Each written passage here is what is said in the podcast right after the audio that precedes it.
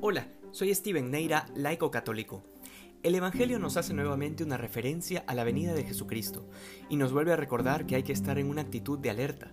Esta vez utiliza la imagen de diez vírgenes, cinco necias y cinco prudentes.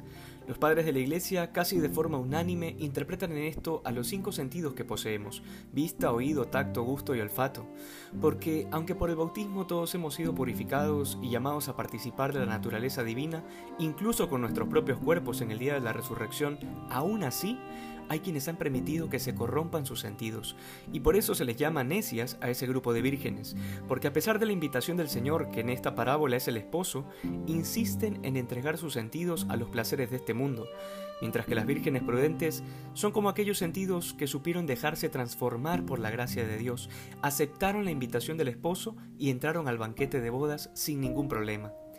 Hoy la iglesia celebra a San Agustín, un hombre que buscó la verdad y la felicidad de forma incansable, incluso por lugares equivocados.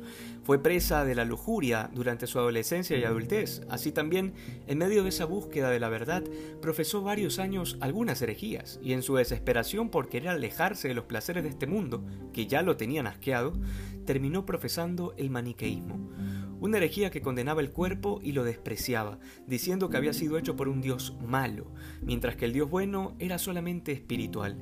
Todas estas cosas pasó San Agustín hasta que por las lágrimas y oraciones de su madre se convierte al cristianismo y se bautiza a los 33 años.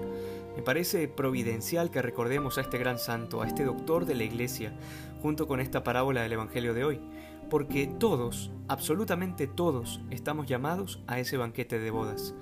A veces tendemos a juzgar a las personas que viven en pecado, diciendo que tal o cual persona jamás va a cambiar porque es de lo peor como si la gracia de Dios no pudiera transformar cualquier realidad. Muchos habrían condenado a San Agustín como un caso perdido, pero recordemos, cada persona tiene su proceso. No hay que desfallecer en la tarea de dar testimonio, evangelizar y rezar.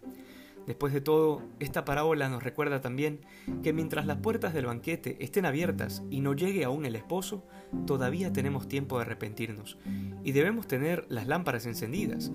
Pero una vez que el esposo llegue, la puerta se cerrará para siempre. El Evangelio de hoy, lejos de desanimarnos, nos invita a convertirnos hoy, a dar gracias porque si estás vivo es porque Dios aún te sigue dando oportunidades para volver a Él, para arrepentirte, para convertirte. Hoy el Señor, al igual que con San Agustín, nos ofrece todas las gracias necesarias para ser lo que debemos ser, para que hoy seamos más santos que ayer. Dios te bendiga.